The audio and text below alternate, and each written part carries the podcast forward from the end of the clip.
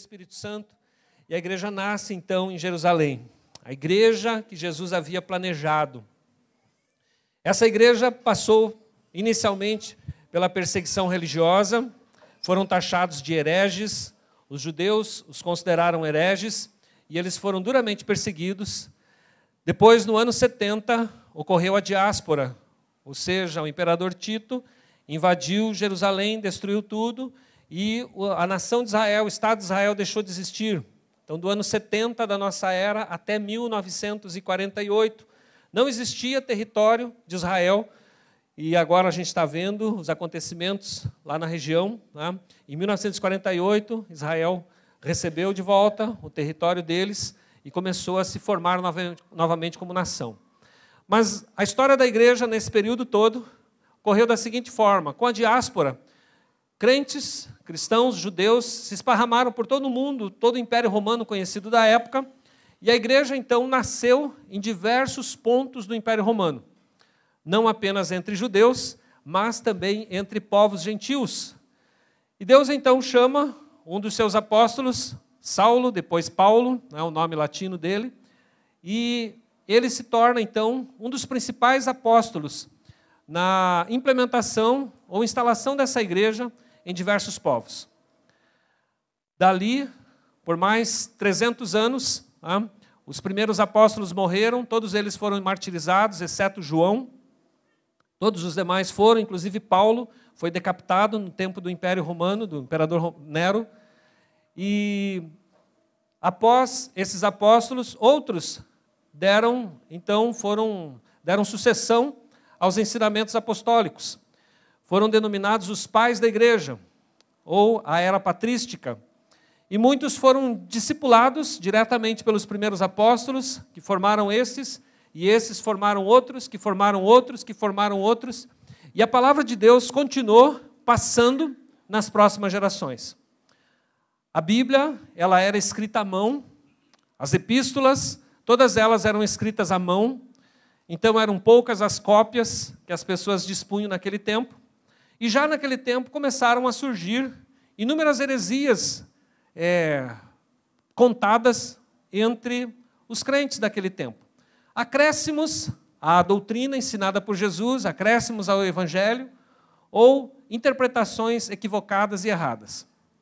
O apóstolo Paulo foi um combatente dessas heresias, vocês Estudiosos da Bíblia podem ler isso nas epístolas que ele escreveu principalmente e os outros apóstolos também.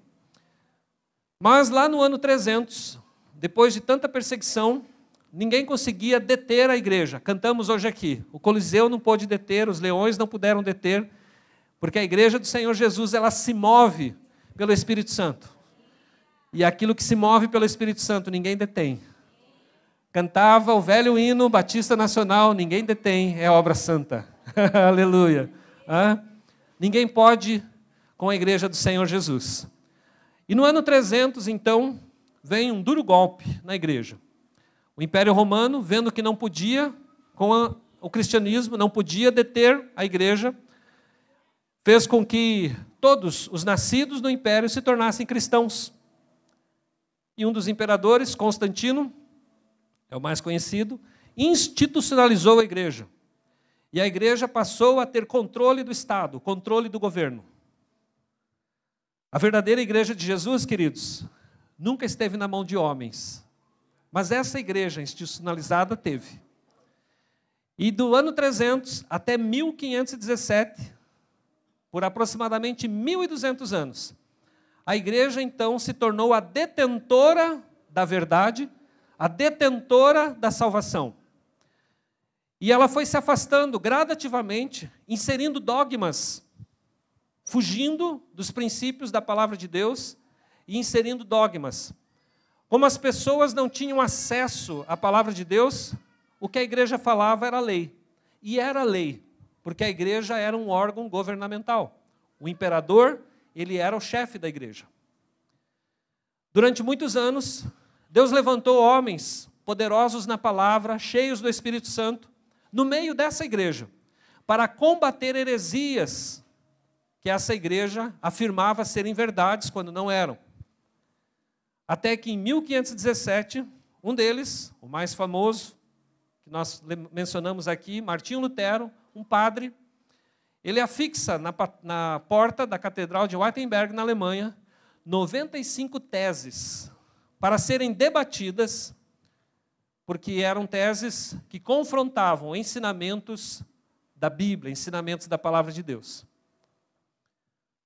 A igreja não gostou, a igreja institucionalizada não gostou, os líderes dessa igreja não gostaram. E ele então foi duramente perseguido e ele foi abrigado num castelo por muitos anos. E lá nesse castelo ele escreve: Castelo forte é o nosso Deus, espada e bom escudo. Já ouviram esse hino? Ah? Nós percebemos a ação de Deus, a ação do Espírito Santo em toda a trajetória. Essas 95 teses eram tantas, muitas, né? Eu passei esses dias para um dos pastores aqui, todas elas, mas eu vou alinhar aqui rapidamente no que que nós, crentes evangélicos protestantes, divergimos da igreja romana. Dessa igreja que Lutero tentou reformar, mas não conseguiu, então houve a cisão. E nasce então o protestantismo ou a igreja evangélica. Algumas dessas coisas, a primeira delas, a interpretação da Bíblia. Nós somos exegetas, ou seja, literalmente a palavra de Deus é a única regra de fé, prática e verdade para nós. Dogmas, os dogmas ensinados, eles não têm valor bíblico, não têm valor teológico, não têm valor de vida para nós. Um dos dogmas, por exemplo, da igreja romana é o purgatório. Nós não cremos, porque a Bíblia não menciona nada acerca de purgatório. Portanto, nós somos crentes da palavra, cremos na Bíblia. E uma vez que a palavra foi dada a nós, porque justamente no tempo em que ocorreu o cisma, a reforma protestante, Gutenberg também havia inventado a imprensa. E as traduções da Bíblia, da Septuaginta, que era a Bíblia grega, elas foram então rapidamente traduzidas para outras línguas. E a primeira Bíblia a ser impressa foi no alemão onde nasceu a reforma protestante. Uma vez que a imprensa foi inventada, as Bíblias, os livros se tornaram mais baratos, porque eles não eram mais escritos à mão.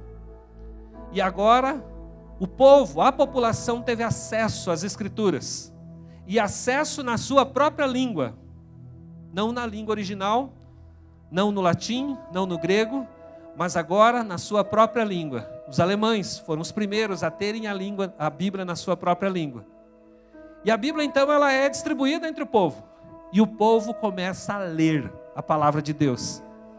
E uma vez que conhece a palavra de Deus, começa a entender, opa, não é o que nos ensinavam, mas é o que está aqui. Porque passarão céus e terra, mas a palavra de Deus ela não passa. Louvado seja Deus. Portanto, queridos, ame a palavra de Deus, ame a sua Bíblia, leia a sua Bíblia, coma a sua Bíblia, estude a sua Bíblia, deseje a palavra de Deus todos os dias. Assim como você acorda pela manhã desejando um bom café da manhã, acorde pela manhã desejando uma boa porção da palavra de Deus. Amém? A segunda questão que divergimos da igreja romana é a questão da própria igreja. A igreja para nós, ela não é uma instituição humana. A igreja para nós, ela é uma instituição divina, um corpo espiritual, formado por homens e mulheres que um dia creram em Jesus e o receberam em suas vidas. Crentes que fazem parte de inúmeras denominações, inúmeras agremiações cristãs. A igreja é, portanto, para nós, não uma instituição. Enquanto a igreja romana ensina que a salvação está única e exclusivamente na Santa Igreja Católica Romana, nós não cremos dessa forma. Nós cremos que a salvação está no ato de crer e seguir os ensinamentos de Jesus Cristo. Amém? A outra questão que nós divergimos é com relação à liderança. O líder para nós é Jesus, ele é o cabeça. A igreja romana tem como seu líder o Papa. E ele é segundo a tradição, segundo o dogma papal, ele é o representante de Cristo na terra. Uma vez que Jesus transferiu o bastão para Pedro, Pedro transferiu o bastão para outro, que para outro, que para outro, que para outro, até chegar no Papa Francisco, que é o Papa dos nossos dias. Nós não cremos dessa forma. Nós cremos que a liderança da igreja está diretamente sob os cuidados de Jesus, o Cristo glorificado, aquele que foi crucificado, mas hoje vive e reina para sempre. Amém? O sacerdócio ou o ministério na igreja romana. Segundo o catolicismo, ao receberem o sacramento da ordem, bispos, sacerdotes, padres, diáconos ganham para sempre a legitimação de servirem a Deus. Nós entendemos que homens e mulheres são chamados e vocacionados por Deus para o ministério, mas o ministério é uma função para a qual nós somos consagrados ou separados. E durante a nossa vida nós servimos. Pode ser por toda a vida ou por tempo da nossa vida. Mas não é algo que nos torna superiores ou diferentes de ninguém. Nós temos sim um chamado, né? vivemos esse chamado, dizemos sim para o Senhor, né? mas isso não nos torna a igreja, isso nos torna é, um membro da mesma igreja, mas com uma função diferente das dos demais. No protestantismo, nós não vemos a profissão religiosa como uma consagração da pessoa, mas nós vemos como uma consagração a um cargo. Tá? A Eucaristia ou a Santa Ceia, no que, que difere? Na igreja romana, a Eucaristia é o ato em que Cristo é crucificado novamente e os membros participam do sangue de Cristo e do corpo de Cristo através da hóstia. A elevação da hóstia ou a consagração da hóstia só pode ser feita por um sacerdote romano. E quando ele eleva a hóstia, a igreja adora a hóstia como o corpo de Cristo. E eles acreditam que estão participando de um pedaço do corpo de Cristo e o sacerdote bebendo do sangue de Cristo. É interessante que os leigos não participam do sangue, só do corpo. Nós entendemos pela palavra de Deus que a Santa Ceia, ela é um memorial do que Cristo fez por nós e todos participamos da ceia do Senhor, da Santa Ceia. Bebemos do cálice e comemos do pão, em memória do que ele fez e anunciando a sua volta. Amém? É assim que a Bíblia nos ensina. Os sacramentos. A igreja romana possui sete sacramentos, chamados atos sagrados: o batismo, a crisma, a eucaristia, a confissão, o casamento, a ordenação ao sacerdócio e a extrema unção. Nós, crentes evangélicos protestantes, pela palavra de Deus, entendemos que há, somente dois sacramentos: o batismo e a santa ceia. Maria e os santos. A Igreja Católica reverencia Maria, a mãe de Jesus, como rainha celestial e, em alguns aspectos, o equipara a ele, chamando-a de mediadora ou intercessora. Pela palavra de Deus escrita em Timóteo, nós cremos que só há um mediador entre Deus e os homens, e esse mediador é Jesus Cristo. Tá? E ao nome de Jesus, ou pelo nome de Jesus, que nós oramos ao Pai, e as nossas orações são levadas à presença dele pela ação do Espírito Santo. Enquanto que a igreja romana possui outros quatro mil santos, os quais são também intercessores. Tá? Então nós não acreditamos dessa maneira. Nós temos a nossa forma bíblica de crer, que oramos ao Pai em nome de Jesus e ele nos atende. Quem nos ensinou isso? Jesus. A palavra de Deus afirma isso. Não é um dogma. Foi, quem sabe, outrora para muitos de nós, mas hoje não é mais, porque a revelação do Espírito Santo, da Sua palavra, veio até nós e hoje nós conhecemos a verdade. Amém? O celibato. No ministério sacerdotal romano, padres não casam. Né? Nós não entendemos dessa forma, nós entendemos que a família é, sim, um dom de Deus a família é a manifestação da graça e da presença de Deus na terra. Através da família, a igreja do Senhor Jesus é sustentada na terra. Nós entendemos que o ministério é um ministério exercido pela família, né? enquanto que na igreja romana não se ensina, não se acredita dessa forma. Essas são algumas das divergências que fazem com que nós tenhamos a nossa fé firmada em Jesus Cristo mas fundamentada na palavra de Deus e não em cima de dogmas que foram instituídos ao longo de milhares ou centenas de anos. Amém, meus queridos? Ficou claro? Só lhe deu glória? Vamos lá para a mensagem de hoje. Abra uma Bíblia então em Isaías 43, versículo 7. Isaías 43, 7.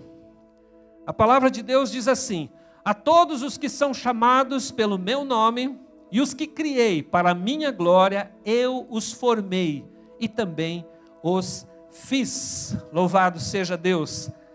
Eu e você fomos criados para a glória de Deus. Fala para quem está do seu lado: você foi criado para a glória de Deus. Louvado seja o Senhor. Deus nos criou para a sua glória, para a manifestação da sua glória. Louvado seja o Senhor. O que é a glória de Deus afinal? Lá também em Isaías capítulo 6, versículo 3, nós ouvimos essa ministração alguns meses atrás pelo pastor Iverson. Nesse texto, Isaías tem uma visão da presença de Deus e ele vê anjos diante do altar do Senhor. E o versículo 3 diz: E clamavam uns para os outros, dizendo: Santo, Santo, Santo é o Senhor dos exércitos, toda a terra está cheia da sua glória. É interessante que a palavra santo, afirmando santo, santo, santo ao Senhor, ela é substituída pela palavra glória. Portanto, a glória de Deus é também a santidade de Deus. E quando nós acabamos de falar para o nosso irmão que fomos criados para a glória de Deus, nós fomos criados para a santidade de Deus. E santidade significa que fomos criados para sermos separados. Como igreja de Jesus, o termo igreja, eclésia, quer dizer tirados para fora. Nós fomos separados, separados do mundo para ministrarmos ao mundo a glória que é devida a Deus. Quando a santidade de Deus ou a glória de Deus enche a terra, isso se chama então glória. Onde está presente a glória de Deus? Onde a santidade de Deus se manifesta. Quando isso começou? Lá em João, capítulo 17, versículo 5, na oração sacerdotal, Jesus está orando e ele diz assim ao Deus, o Pai: E agora Glorifica-me, ó Pai, contigo mesmo, com a glória que eu tive junto de ti, antes que houvesse mundo. Louvado seja Deus. A glória de Deus já existia antes do mundo existir. Como isso? Eu não sei. Vou descobrir quando estiver na sua glória. Por enquanto eu não sei. Porque eu estou limitado a tempo e espaço. Mas quando eu for eterno como Ele é, eu saberei. E talvez Ele nem precise me explicar. Eu saberei, porque Ele testificará isso em meu coração. Uma coisa é certa, numa das referências bíblicas diz que Deus colocou a eternidade em nosso coração. Você já percebeu que a gente existe e nunca pensa em morrer? E quando pensamos em morrer é porque estamos enganados de alguma maneira pelo príncipe desse mundo que veio para matar, roubar e destruir. Mas nós sempre desejamos vida, sempre desejamos vida e lutamos pela vida. Portanto, a glória de Deus, ela é o esplendor externo da beleza intrínseca e grandeza da sua multiforme perfeição.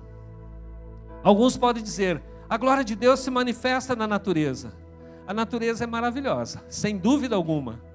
O céu estrelado, os astros, né, os planetas, a natureza de um modo geral, os bosques, as florestas, o oceano, tudo isso reflete a glória de Deus, mas não é a glória de Deus.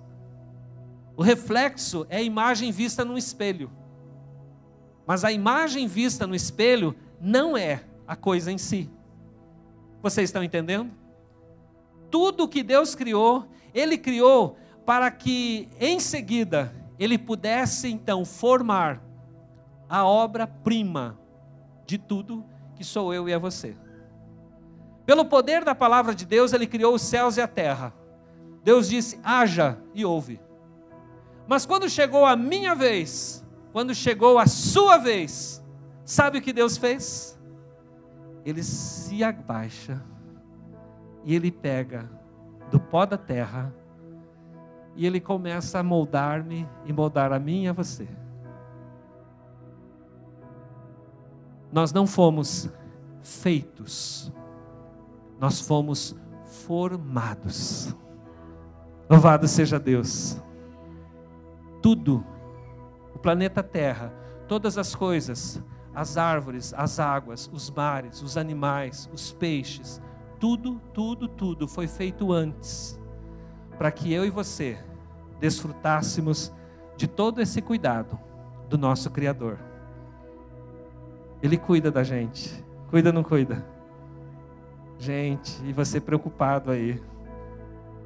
Esqueça essa preocupação agora, em nome de Jesus. Se Ele te fez, Ele te sustenta. Se com tanto carinho, com tanto amor, Ele te formou, aquele boleto que vence essa semana não é nada. aquilo é mamão, aquilo é coisa do mundo. Você vale mais do que o boleto. Glória a Deus. Vocês estão vendo como o Satanás ele é sujo, astuto. Vocês acham que ele ficou feliz com isso?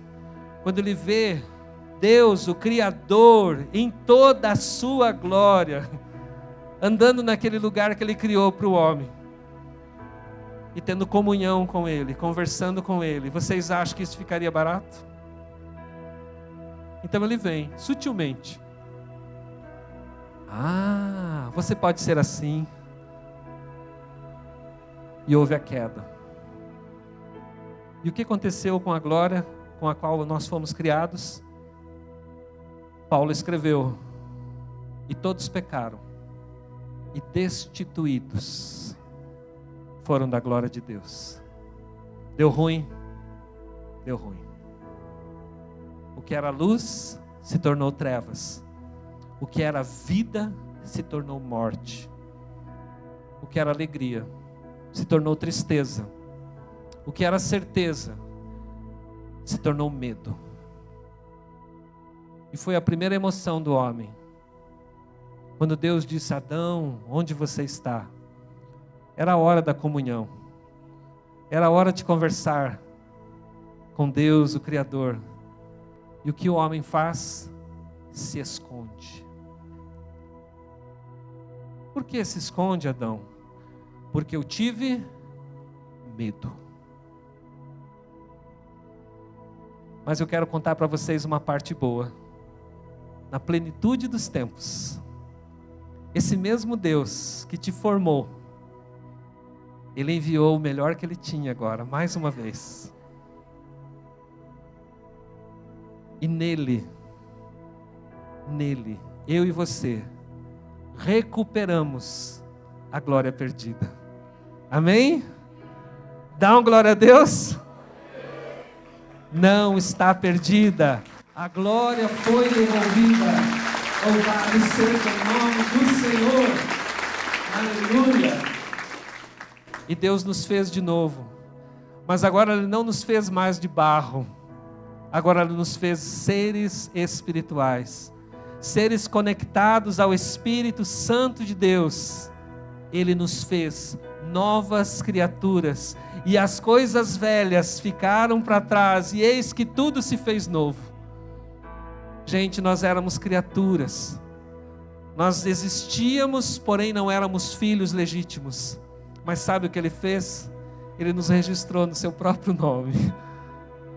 Você foi legitimado, filho de Deus, e o teu nome está escrito no livro da vida do Cordeiro. Louvado seja o nome do Senhor. Quando começamos a pensar em termos de glória dessa forma, queridos, a gente percebe que há algo extraordinariamente especial nesse Deus que nos salvou. É maravilhoso. Eu merecia? Não. Você merecia? Não. Domingo passado nós ouvimos a palavra sola gratia. É só pela graça. Porque ele viu alguma coisa boa em nós? Não. Mas porque ele nos torna bom nele. Louvado seja o nome do Senhor. A glória de Deus é uma forma de dizer que há uma realidade objetiva e absoluta para a qual apontam todas as maravilhas. Que maravilhas são essas? O respeito, a veneração, o louvor, a honra, o elogio, a adoração dos seres humanos a um Deus invisível. Alguém viu Deus nessa noite? Eu não, mas Ele está aqui. Eu levantei as minhas mãos.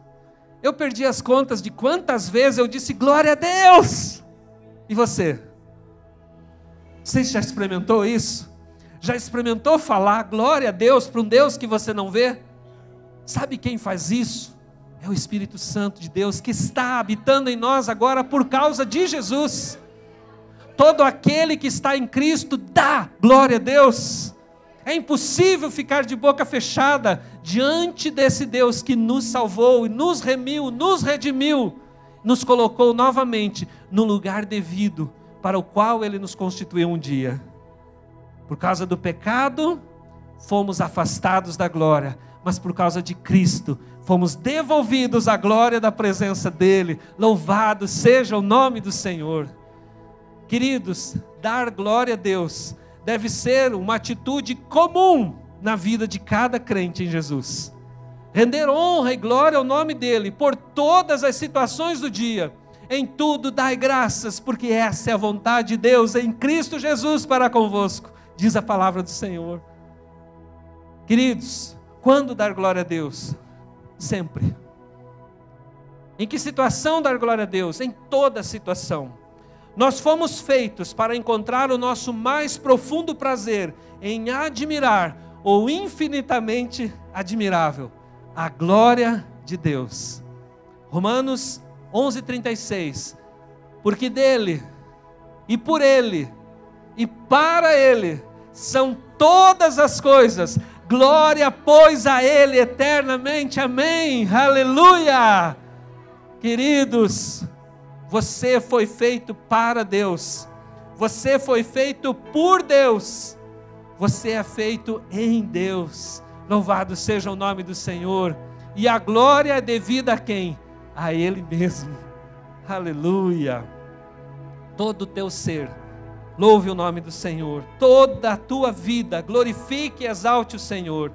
Essa glória, queridos, ela não é uma projeção psicológica, não é uma emoção é muito mais que isso, queridos. É a revelação da presença dele em nossa vida. Você deve dar glórias a Deus, não porque você está feliz ou emocionado, mas você deve dar glória a Deus porque você sabe quem é você e quem é Ele. E você é filho, você é filha você foi resgatado, restaurado. Ele olha para você e não vê mais o seu pecado, mas ele vê sobre você o sangue precioso de Jesus, que te lavou e remiu de todos os pecados. Louvado seja o nome do Senhor. Você foi feito para a glória de Deus. Você foi devolvido à glória de Deus por causa do seu filho Jesus. No mundo caído, como é que expressamos a glória de Deus? Se a glória de Deus é expressão da santidade da presença dEle, a glória de Deus é o objetivo de todas as coisas. 1 Coríntios 10, 31 diz assim: Portanto, quer comais, bebais ou façais qualquer coisa, faça para a glória de Deus.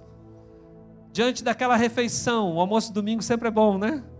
Tem até maionese olha aquela mesa e diz: Glória a Deus, eu tenho, porque o Senhor me dá. Café da manhã, pode ser aquele café pretinho que você gosta. Dê glória a Deus por ele.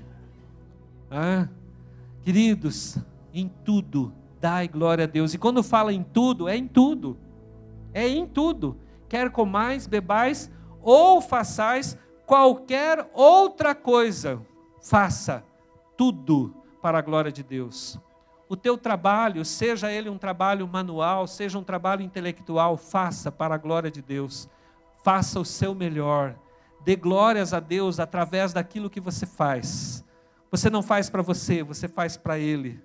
E o resultado virá dele. Agora, se você fizer para você mesmo, não vai ter resultado nenhum, porque eu e você somos poços sem água mas Ele é fonte que jorra para a vida eterna. Aleluia! Glória a Deus.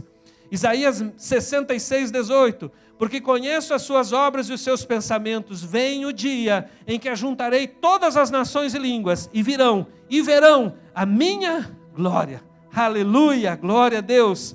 A missão da igreja na terra é anunciar entre as nações a sua glória e entre os povos as suas maravilhas. Salmo 96, versículo 3. Essa é a nossa missão.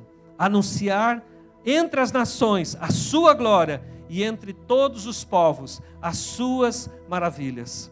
A glória de Deus nesse mundo caído se manifesta através da igreja, os salvos e remidos pelo sangue do Cordeiro, por meio do serviço no Evangelho, a pregação e o ensino, por meio do testemunho de vidas piedosas e corretas diante de Deus e diante dos homens. O ensino equivocado nos dias de Lutero era que a igreja romana era a manifestação da glória. Por isso se construíam templos extraordinários, geralmente nas montanhas ou colinas, e se revestia com as partarias e pedras mais preciosas que pudesse. Mas eu e você somos a igreja de Jesus, e a glória de Jesus se reflete em nossa vida e não num templo de pedra ou de tijolo.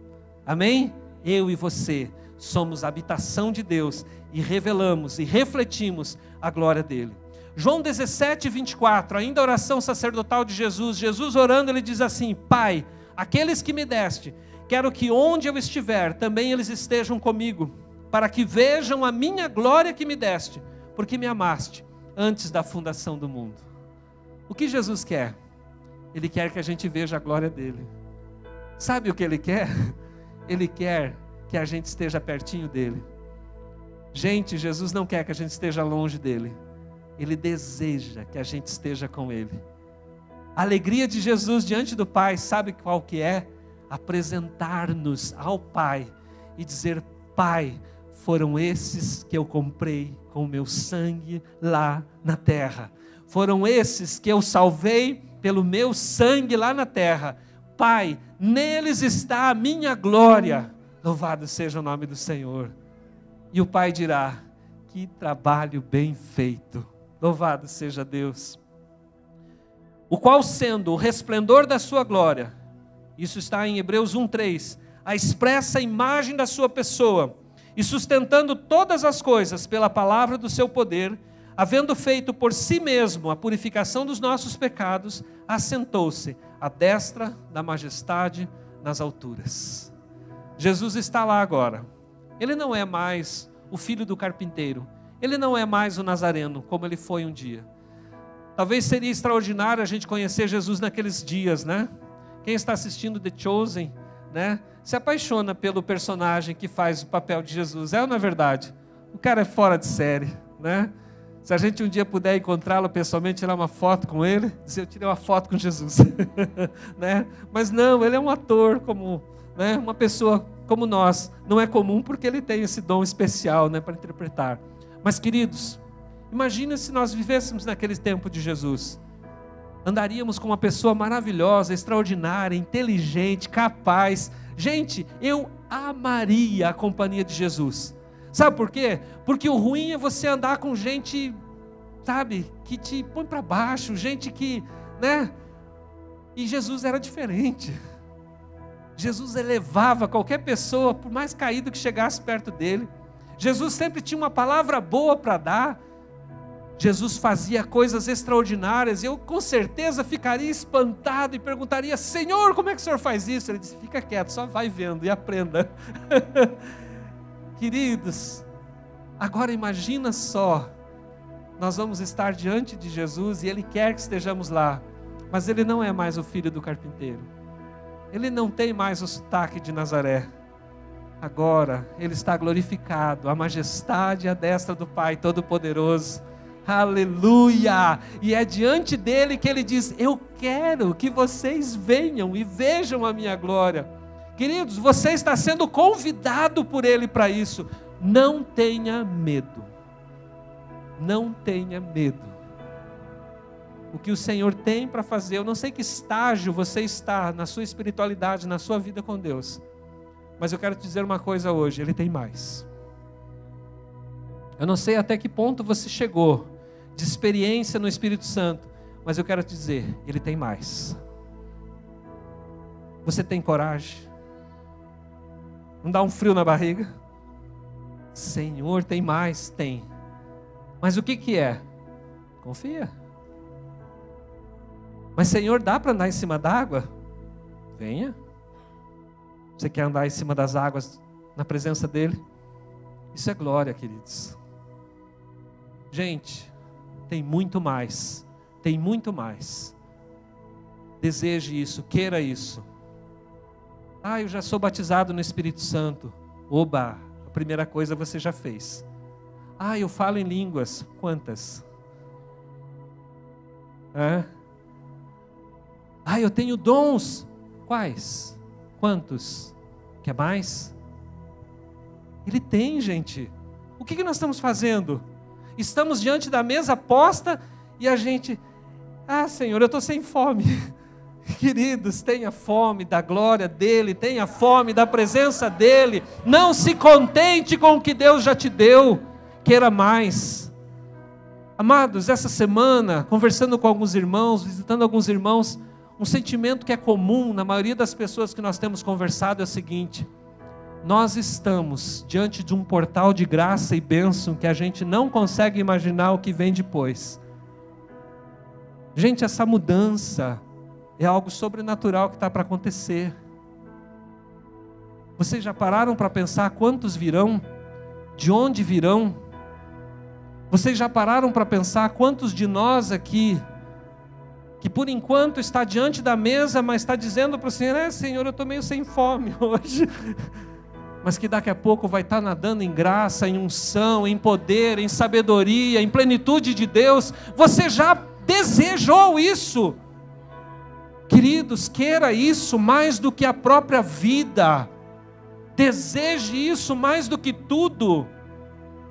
A gente está olhando para coisas tão pequenas às vezes ao nosso redor, dificuldades do dia a dia. Queridos, isso não é nada diante do que Ele preparou para você. O que os olhos não viram, o que os ouvidos não ouviram, é isso que o Senhor preparou para você, porque Ele é infinitamente mais poderoso para dar além daquilo que pedimos ou pensamos, segundo o poder dele que opera em nós. Queira isso em nome de Jesus queira isso em nome de Jesus. 2 Coríntios 3,18. Eu não escrevi aqui, abre para mim lá por gentileza. 2 Coríntios 3,18. Aleluia. Glória a Deus. Não está na, na listinha lá, é. Esse aqui me veio agora, tá bom? Mas ela já vai achar nós vamos ler. Qual a nossa participação na glória de Deus? Queridos, 1 Pedro 5,1 diz assim: Rogo, pois, aos presbíteros que há entre vós, eu, presbítero como eles, e testemunha dos sofrimentos de Cristo, e ainda coparticipante da glória que há de ser revelada. Pedro está dizendo que há uma glória, há uma coroa de glória, esperando por aqueles que servem. Aos que justificou, Romanos 8,30, também glorificou. Você foi justificado pelo sangue de Jesus? Há uma glória te esperando. A glória de Deus te aguarda. Conseguiu encontrar para mim? 1 Coríntios? Joga lá. Mas todos nós, com o rosto descoberto, refletindo como um espelho a glória do Senhor, somos transformados de glória em glória na mesma imagem. Queridos, você consegue entrar na profundidade desse texto, tem mais. Tem muito mais. Eu estou longe de ser igual a Jesus. Eu reconheço isso, que eu estou muito longe. Mas Ele está dizendo que tem mais. Ele tem mais para você.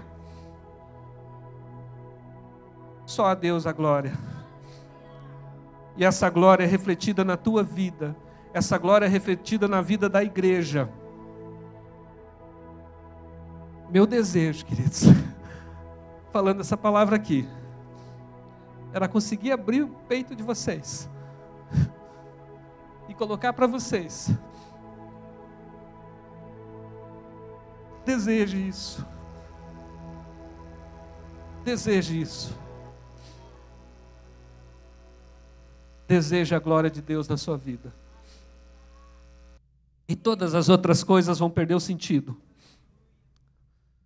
Se a glória de Deus inundar a sua vida, se a glória de Deus te preencher completamente, você vai ser uma tocha por onde andar. Os discípulos de Jesus, os apóstolos experimentaram isso. E diz a Bíblia que por onde eles passavam, a sombra deles curava. Queridos, às vezes até para a gente expulsar um demônio dá tanto trabalho. E sai, sai, sai, aquela porcaria não sai. Está faltando unção, está faltando poder, está faltando glória de Deus na nossa vida. Há um potencial tão grande na vida da igreja de Jesus e a gente não está buscando isso. Se esqueça um pouco das coisas. Foque em Jesus, foque em Deus. Queira essa glória. Seja inundado pela glória e pela presença dEle. E Ele está aqui hoje, Ele quer encher você. Eu quero fazer aqui um convite. Fique em pé. Você quer ser inundado com essa glória? Corra aqui para frente, vem para cá. Se ajoelhe, se prostre, se coloca na presença dele e diga: Jesus, é hoje, é sem reserva, eu quero tudo, eu não quero mais só um bocadinho, mas eu quero ser cheio, repleto, preenchido, completado.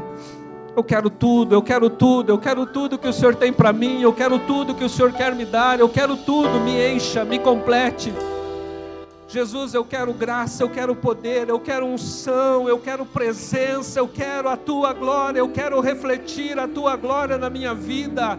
Eu quero refletir a tua glória na minha vida, Jesus. Eu não quero ficar como eu estou, eu não quero ficar sentado à mesa e não comer do banquete do Senhor.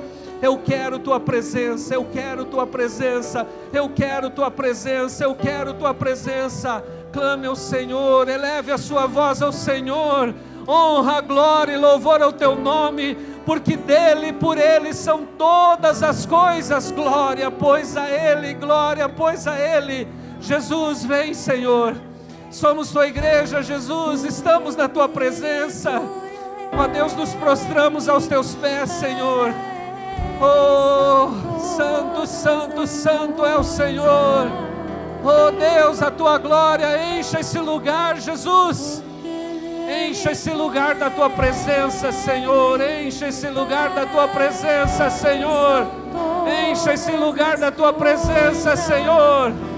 Oh, sabedoria, sabedoria, unção, poder, discernimento, dons espirituais, batismo no teu Espírito Santo, Senhor. Re malama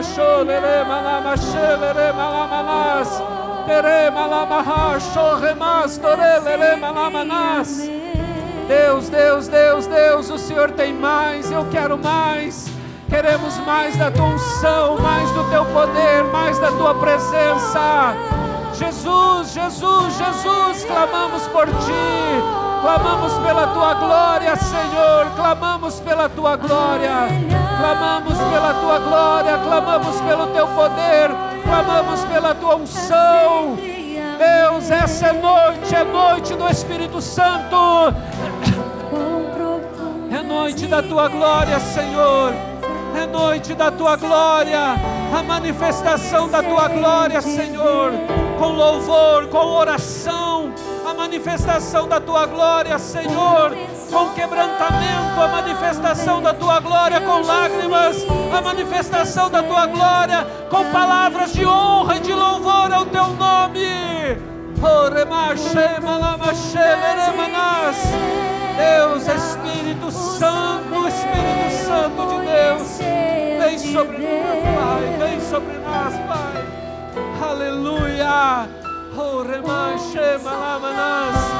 Aleluia, Senhor.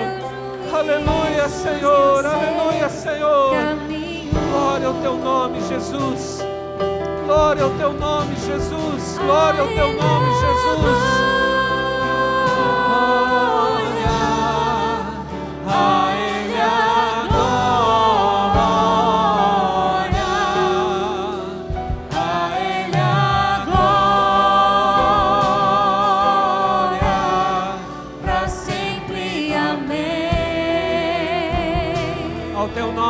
Glória, Senhor.